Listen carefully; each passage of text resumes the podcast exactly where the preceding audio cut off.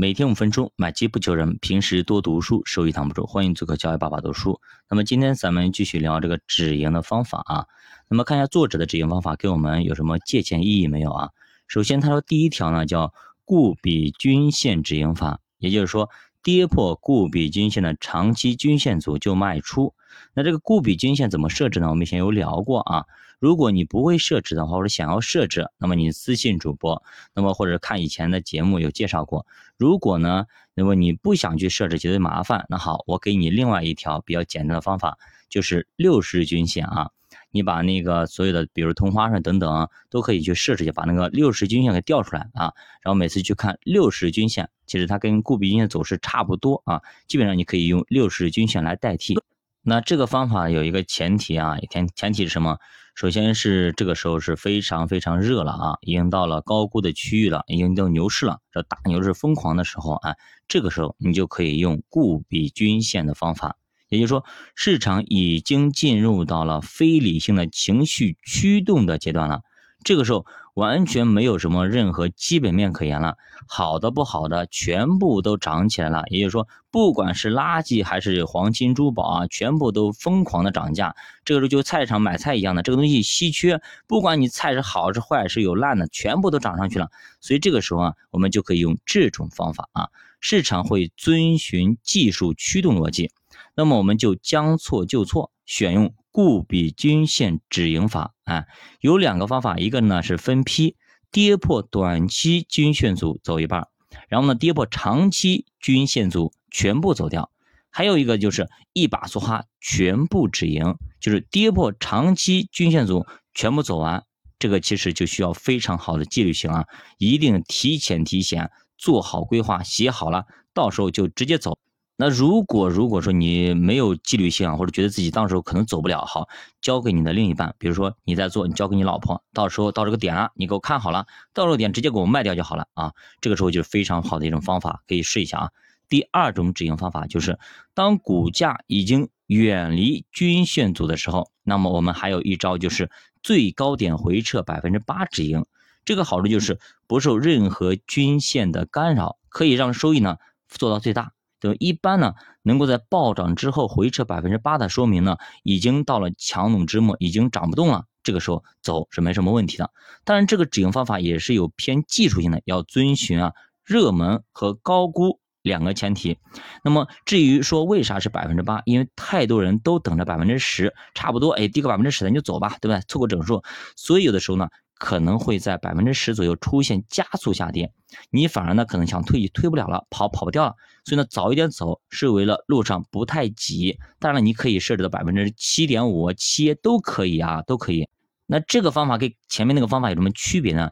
这个方法就等于说前面那个方法有可能啊，它就啪跑上去之后它下不来了，你懂吗？这个时候给它设定一个点，哎，就是到这个线以上的时候啊，随便你跑，你怎么跑都可以。就是万一它蹭蹭蹭直接直扶摇直上一几万米啊都有可能，对吧？那这个时候呢，你担心错过大幅的涨幅，那么我可以承受一定的亏损，那没问题，就让它我就撒欢的跑，你只要嗯不跌回来就没问题，在这个线以上你随便跑，怎么跑都可以，哎，万一它跑回去它跌不回来了，对吧？那么就很尴尬，这个时候呢，你想要让它跑多跑一点，好，OK 没问题，跑跑跑，直接跑不动了，哎，差不多了，也要歇一歇了，那么回撤个百分之七、百分之八，哎，你差不多卖掉。这个时候你就心里有数了啊，这样子我走也心安理得了啊，心安理得了。那么毕竟疯狂的行情下，它有可能还会继续涨。比方说当年那个美国美联储主席格林斯潘就喊过，哎呀，非理性繁荣了，真的是已经非理性繁荣了，赶紧走吧，赶紧走吧。结果呢，他喊完之后呢，又涨了两年，连续涨了两年，你想。所以说，没有人可以预测未来啊，对不对？他答应，你想，美联储主席已经喊完之后，他继续涨了两年，你想看这啪啪打脸。所以说，没有人可以预测未来啊。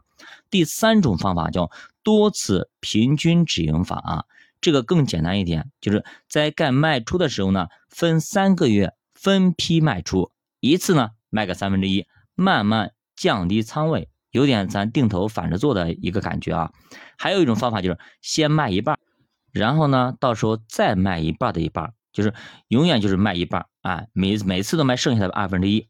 那么第二种方法会卖的更快一点，但是周期会拉的很长很长，可能你会卖上五到六个月，甚至卖到七到八个月，适合于资金比较大的投资者。所以不管是三分之一卖还是二分之一卖等等啊，那么其实就是告诉你差不多贵了，慢慢的要卖掉了，要减仓了，就是这么个道理。至于说你分几次卖，就看你的了。第四种方法叫做周期结束综合止盈法，其实跟前面的一样啊，只要周期结束，不管自己赚钱还是赔钱，都要退出来啊，都要退出来。那么至于退哪种方法，怎么退，那么可以结合前面三种方法，也就是说。我们投资周期股的时候一定要小心啊！周期一结束，马上要走啊，不然的话，我告诉你，周期股一般是每个周期的，就一二三四五六七七个阶段里边的最后那么一一点点时间。如果你真的错过了，我告诉你，你还要再经过一个轮回，一二三四五六七啊，那个过程是很难熬的，有可能下一次那个期啊时间非常短暂，你可能错过了，那你要再等一二三五六七，你等上可能五到八年有可能。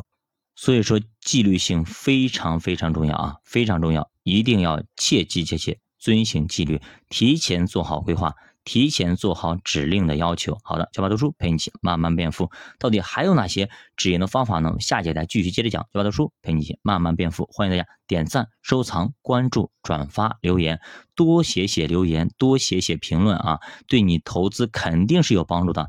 千万不要左耳朵听。右耳朵冒出去了啊！这样的话对你来说没有太大的帮助，没有太大的帮助。再见。